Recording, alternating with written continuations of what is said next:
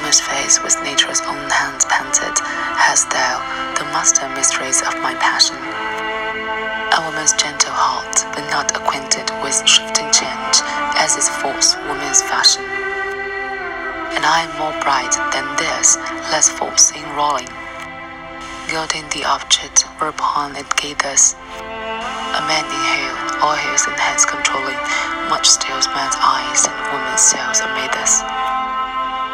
From woman wert thou first created, to nature as she wrote to thee fell doting, and by addition made of thee defeated, by adding one thing to my purpose nothing. But then she breathed thee out for woman's pleasure. Mine